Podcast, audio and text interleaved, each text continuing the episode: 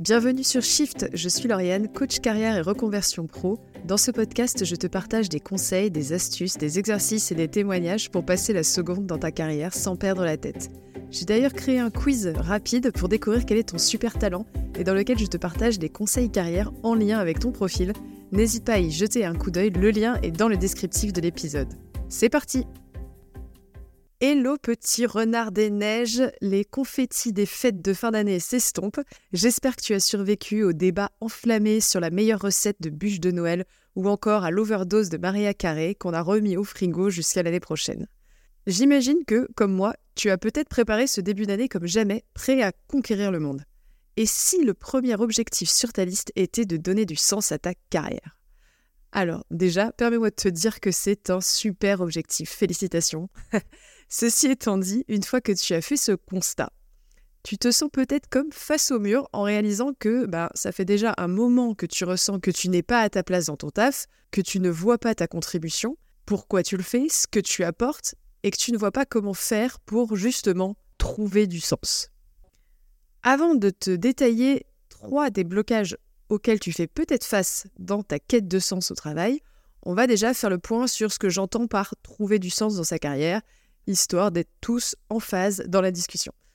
Pour moi, cela fait référence à deux choses, la satisfaction personnelle et le sentiment d'accomplissement.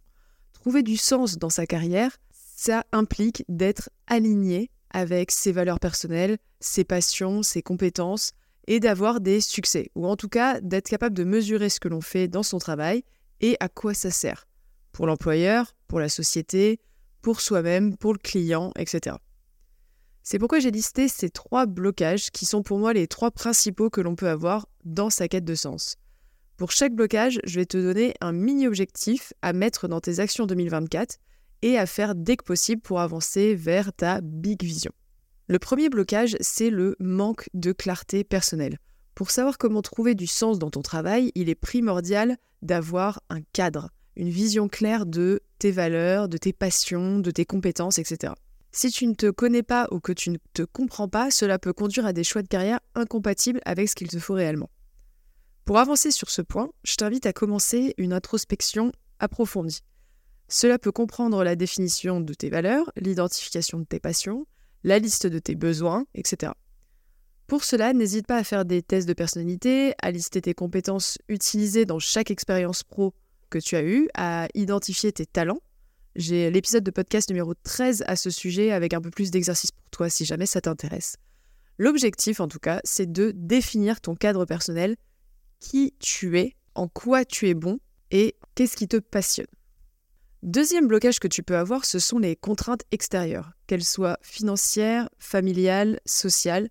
Tu peux être influencé dans tes choix et de te sentir obligé de suivre un chemin qui ne correspond pas à tes aspirations profondes.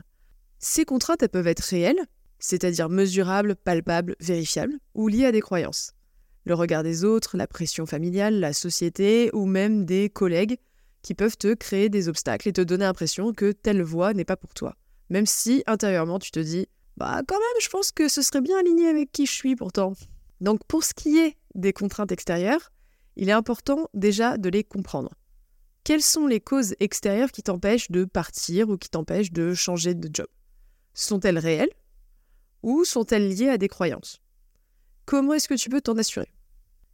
Une fois que tu as réglé cette étape, tu as deux possibilités.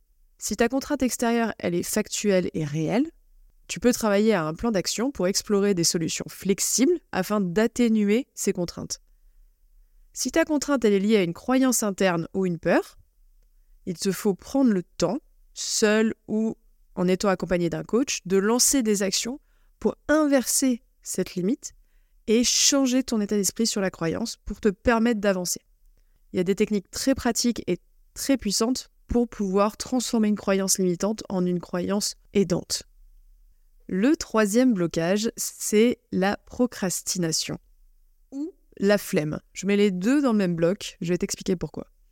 Le troisième blocage, c'est donc un blocage 100% interne, mais que je mets à part des peurs et des croyances tu sais que tu ne trouves pas de sens à ta carrière, tu es assez clair sur ton cadre, et tu n'as pas vraiment de contraintes extérieures, mais tu ne fais rien. Tu te dis par exemple, je ferai le point cet été, ou encore, cette semaine je suis KO, mais semaine pro, je prends le temps de me pencher sur mon changement de carrière, ou encore le fameux il faut que je le fasse, que tu euh, utilises à la machine à café, à l'apéro avec tes potes, en famille, etc. Alors quand je te décris le blocage comme ça, tu te dis peut-être que ça n'a pas l'air compliqué de le débloquer, mais ça reste le cas le plus fréquent. Et tu es peut-être concerné. Mais alors, pourquoi il y a autant de personnes qui ne font pas, qui n'agissent pas? Eh bien déjà, notre cerveau est bien foutu, mais il est resté un peu à l'âge de Cro-Magnon. Pour lui, un changement est égal à un danger, et un danger est égal à la mort. Donc, par définition, il va nous forcer à voir tout ce qui est inconnu comme un danger de mort potentielle. Alors, c'était très utile du temps des hommes préhistoriques, hein, mais effectivement, il n'a pas évolué aussi vite que nous, notre petit cerveau, ce qui fait qu'il ne voit pas la différence entre changer de métier et la peur de tomber sur un mammouth dans une grotte. Ça, c'est le premier point. Le deuxième point, et désolé de te secouer un petit peu le cocotier si tu es dans ce cas-là, mais la raison pour laquelle on ne fait rien, c'est que c'est hyper confortable. C'est confortable d'être, j'utilise des guillemets, victime de son, taf ou de son job. Pouvoir dire que ça ne va pas, qu'on en a marre, ça alimente les conversations, on reçoit de la sympathie, de l'écoute, du soutien, beaucoup plus que quand tout va bien. Parce que quand tout va bien dans ton taf, il bah, n'y a pas de sujet de discussion. Ça va ton taf? Oui, oui, nickel. Bon, next. Et c'est vrai que c'est hyper agréable de se sentir écouté et soutenu et protégé, et c'est hyper important. Cependant, en attendant, rien ne change. Alors comment sortir de ce bourbier? Eh bien, rappelle-toi déjà une chose, si tu ne changes rien, rien ne changera. Personne ne va venir te chercher et t'apporter sur un petit plateau d'argent le métier de tes rêves. C'est simple hein, ce que je dis, mais ça fait du bien de l'entendre de temps en temps. Il te faut donc créer du mouvement. C'est ce qui te manque dans ce blocage-là. Alors, comment créer du mouvement quand euh, on n'est pas bloqué par une deadline et qu'en fait, bah, on décide quand on veut se bouger?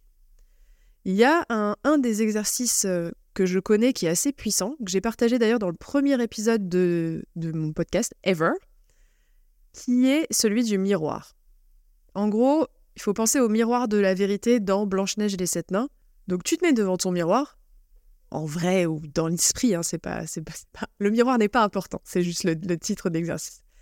Et tu listes toutes les excuses que tu te donnes pour ne pas commencer ta reconversion pro maintenant ou ne pas chercher un autre métier maintenant.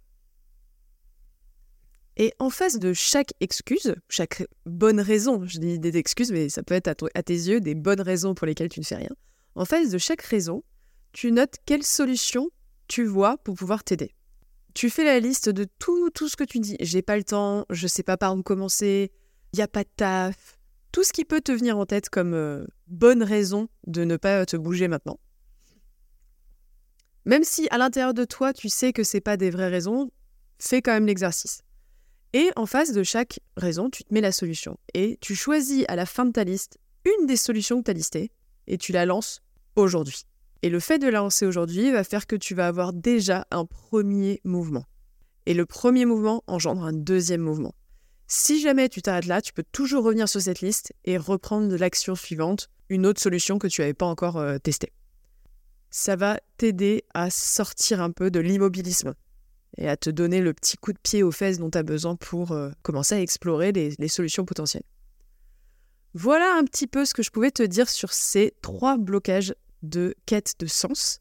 Trouver du sens dans sa carrière, c'est un processus qui est évolutif, c'est-à-dire que ça peut impliquer des ajustements tout au long de la carrière en fonction de ton évolution personnelle, de tes expériences, etc. Donc ça demande un petit peu de travail, mais le résultat en vaut vraiment la peine. C'est tout pour aujourd'hui, j'espère que cet épisode t'a plu, merci beaucoup de m'avoir écouté. Si tu as des questions, n'hésite pas à me contacter en MP sur mon Insta Coaching ou via mon site internet. On se retrouve la semaine prochaine. Passe une très belle journée.